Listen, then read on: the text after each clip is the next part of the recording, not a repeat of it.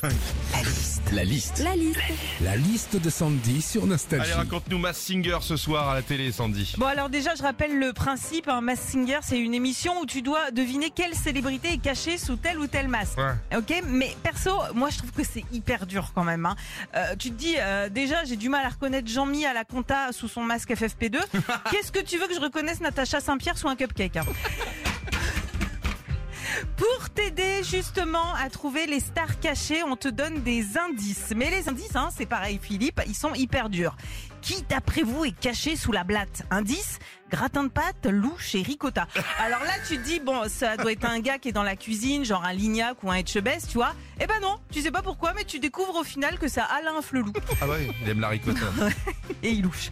D'ailleurs, c'est le moment Ça fera plaisir, monsieur Apollo. qu'on attend euh, tous hein, quand la chenille ou le gardon enlève son masque. T'as un suspense de ouf en plus. hein.